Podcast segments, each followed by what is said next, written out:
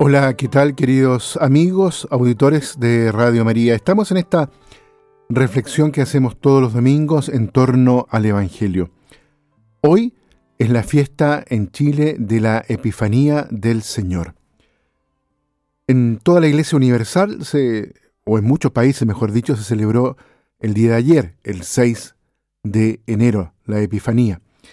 Y en muchos países también se celebra al domingo siguiente del 6 de enero. En este caso, para nosotros hoy.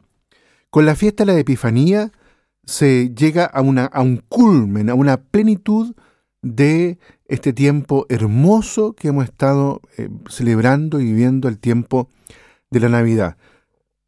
Adviento, Navidad y Epifanía forman una gran unidad.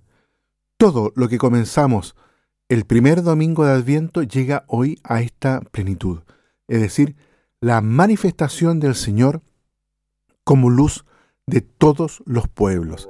Es la encarnación del Señor que se regala ahora no solo a, en Belén a los judíos, al pueblo de Israel, sino que se, es la salvación como oferta, como don, para, que se universaliza para todos y que están expresados justamente en estos tres personajes que aparecen hoy día, que salen buscando estos tres sabios, estos tres magos, estos tres reyes, que salen eh, buscando al Señor, el destino de sus vidas, guiados por esta estrella.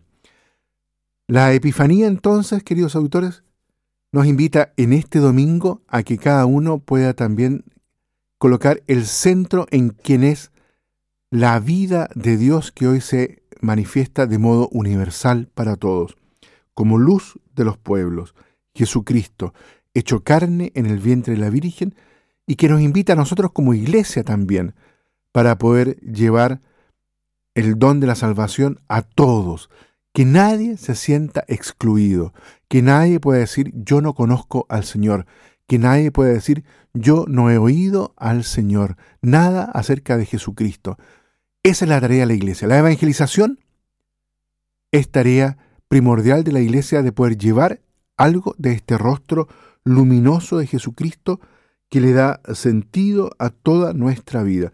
Y eso se expresa de un modo tan hermoso en esas últimas palabras del Evangelio del día de hoy, donde dice, al ver la estrella se llenaron de inmensa alegría, entraron en la casa, vieron al niño con María su madre, y cayendo de rodillas, lo adoraron.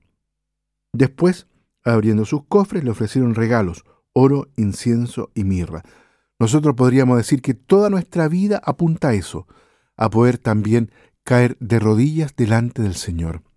¿Para qué? Para adorarlo, para decirle, Señor, tú eres quien le da sentido y significado a mi vida, a mi existencia. Y por eso me pongo de rodillas para poder decirte cuánto y lo importante que eres tú para mí. Y no solo eso, no solo, no solo le expresamos la adoración, es decir, le, le decimos, tú eres el Dios, el Cristo de mi vida, sino que además le decimos también, al igual que los magos, le ofrecemos nuestros dones. Le ofrecemos algo de nuestro oro, algo de nuestro incienso, algo de nuestra mirra.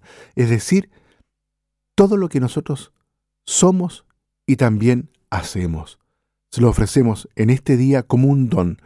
¿Para qué? Para que el Señor lo acoja, lo acepte y lo haga luminoso para nuestra vida y a través nuestro también lo ofrezca como un don para los demás. La fiesta de la Epifanía, queridos auditores, nos recuerda entonces y nos hace presente de que la Iglesia no tiene que escatimar esfuerzos para llevar el Evangelio de Jesucristo a todos los rincones del mundo, para que esa luz que comenzó a brillar y a hacerse luminosa en el rostro de un niño en Belén, pueda ser conocida por todos. Que Dios los bendiga a todos y a cada uno.